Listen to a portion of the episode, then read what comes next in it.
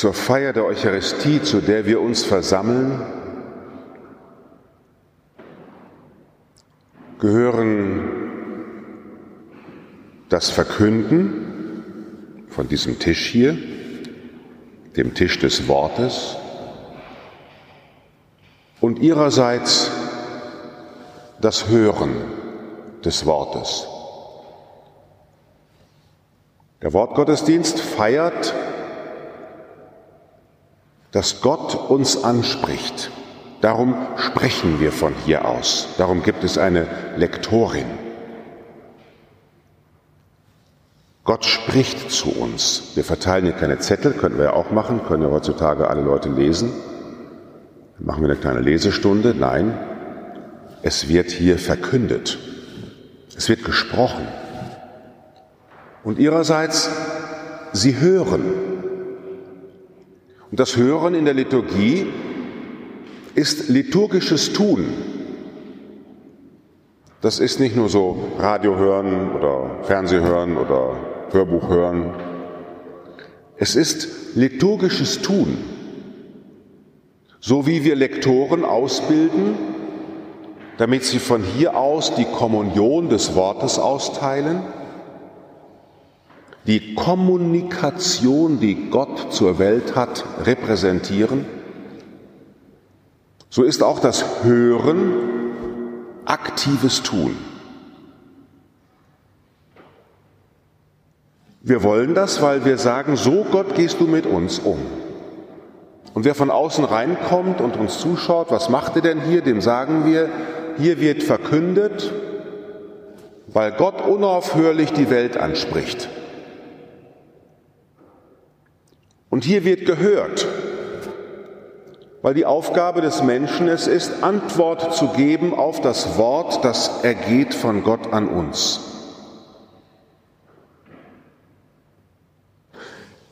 Daher ist die erste Haltung in der Liturgie beim Wortgottesdienst, dass sie etwas tun, was ihnen hilft, noch aktiver mit dabei zu sein.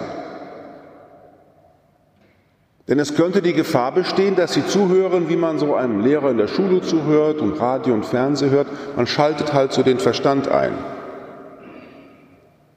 Dann fragt man sich, was ist denn das wieder für eine Lesung? Was ist das denn jetzt wieder? Und dann beginnt man hier oben irgendwie schon so nachzudenken. Ja, ist ja schön, der Verstand ist auch getauft, ist ja richtig. Dennoch, die erste Haltung ist, ich will ganz Ohr sein. Ich weiß nicht, ob Sie die Skulptur von Barlach kennen, der Hörende, der ist ganz Ohr. Da sind die Hände auch noch zum Lauscher gemacht. Ich will sein mit meinem ganzen Leben, Herr, wie eine Satellitenschüssel. Ich will mich im Wortgottesdienst entfalten mit meiner ganzen Person, damit du mich erreichst in den Zwischentönen, in meinem Denken natürlich auch, in meinen Gefühlen. Friedemann Schulz von Thun, ein Kommunikationspsychologe, hat gelehrt immer wieder, dass wenn wir etwas hören, wir als Menschen in vier Dimensionen zuhören. Wenn also zum Beispiel in ersten Begegnungen mit mir, dem Bruder Paulus, so wie Leute, die mich nicht kennen, sagen, na, Sie sind aber ganz schön laut. Gibt so Leute, die denken, wow, so ein Westfale, 1,90 groß. Sie sind aber ganz schön laut. Dann spanne ich mich auf wie eine Satellitenschüssel und höre den ganzen Menschen so zu mir sprechen, und dieser Kommunikationspsychologe Friedemann Schulz von Thun sagt, wenn ihr dann ganz so hört, dann stellt euch vier Fragen. Die erste Frage ist die einfachste. Das ist die Sachebene. Was willst du mir sachlich mitteilen? Ja, Sie sind ganz schön laut, stimmt ja auch. Habt eine tolle Stimme, super. Eine Sachinformation. Darauf könnte ich sagen, ja, das ist aber nicht so laut wie der oder ich spreche laut, äh, weil Sie vielleicht taub sind oder wie auch immer. Ich, wir bleiben auf der Sachebene. So hören wir auch hier das Wort Gottes. Natürlich, was ist da sachlicher Hintergrund? Der Kobusbrief, das mit dem Reichen und dem Armen, da war anscheinend schon einiges los damals. Oder hier, wie ist das genau abgelaufen mit dem Taubstummen? Die zweite Ebene, Sie sind aber ganz schön laut. Die zweite Ebene, ich frage mich, welche Beziehung hat dieser Mensch zu mir, dass er so etwas zu mir sagt? Dass er mich so anspricht? Dann muss ich schon etwas nachdenken und denke, wenn jemand mich so angeht, der mich gar nicht kennt, Sie sind ganz schön laut, dann merke ich, äh, der hat nicht so eine persönliche Beziehung zu mir, der ist irgendwie denkt er sich, er kann jetzt mich beurteilen. Schließlich, so Priester muss man ja mal zurechtweisen. Und ich bin jetzt einer, dem man mal sagt, wie das richtig machen muss. Er fühlt sich vielleicht wie ein Lehrer oder wie jemand, der mich warnen will. Gibt es ja auch Menschen, die sagen, seien Sie nicht so laut, die Leute sind ganz erschrocken vor Ihnen. Jedenfalls, die Beziehung zum anderen zu mir ist, er baut sich vor mir auf und macht sich groß. So frage ich mich auch beim Hören der Schrift, welche Beziehung ist Gott zwischen dir und mir, dass du mir das sagen willst, dass du mir das heute Morgen sagst? Ich ordne es sozusagen ein in meine Gottesbeziehung, was ich da höre. Welche Beziehung ist zwischen mir und dir, Gott, dass du so zu mir sprichst? In meine Situation. Warum sagt die, wenn die Kirche mir das heute sagt, welche Beziehung ist zwischen mir und dir? Die dritte Dimension, so sagt Friedemann Schulz von Thun, also das Wort ist nicht nur Sachaussage und Beziehungsaussage, sondern es ist auch Selbstoffenbarung. Wenn einer so mich anspricht, dann sagt er ja auch was von sich selber. Da könnte ich sagen, na, Sie sind aber ganz schön jetzt irgendwie erschrocken vor mir. Statt mir zu sagen, ich bin ganz erschrocken, dass Sie so laut sind, sage Sie sind aber ganz schön laut. Könnt ihr auch sagen, ich bin erschrocken. Also ich frage mich, was offenbart jemand von sich selber, wenn er so mit mir spricht? Und so gehe ich oft durch die Texte der Heiligen Schrift.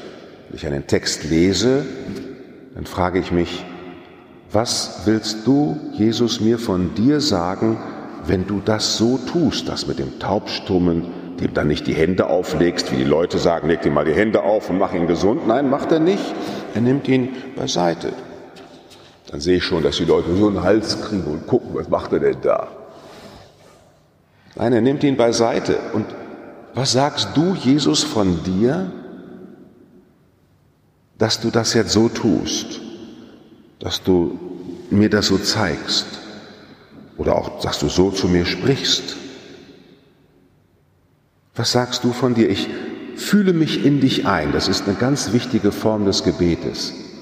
Gebet ist zu 80 Prozent sich einfühlen in Christus. Schriftmeditation, dass ich immer mehr in dir, Jesus, hineingehe, dass ich von dir her denke. Und die vierte Ebene, wenn jemand so zu mir sagt, Sie sind ganz schön laut, Bruder Paulus, mhm. dass ich da mich frage, was will der eigentlich von mir? Welchen Appell richtet er an mich, dass er das zu mir sagt? Was steckt dahinter, dass er das von mir will? Und das ist auch nicht so einfach herauszufinden, denn es könnte sein, dass der mir ganz einfach sagt, sprechen Sie mal ein bisschen leiser. Es könnte aber auch sein, dass er zu mir sagt, ich wünsche mir so sehr, dass ich Ihnen besser zuhören kann, aber wenn Sie so laut sind, kann ich Ihnen nicht gut zuhören. Es fällt mir schwer. Ich hätte es gerne ein bisschen sanfter.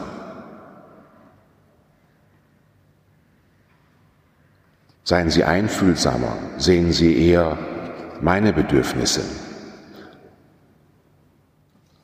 Den Appell, den jemand an mich richtet, wenn er zu mir einen einfachen Satz sagt und dass ich darauf auch aufmerksam bin.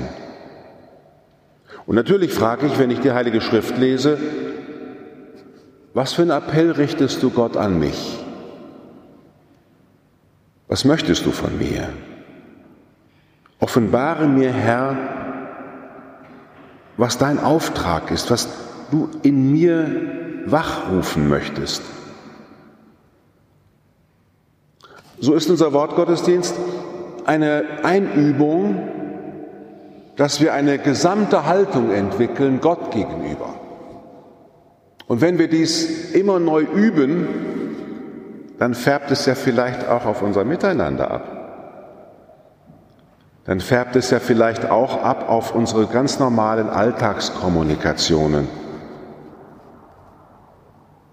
Mit dir, Gott, möchte ich üben, ganz zu hören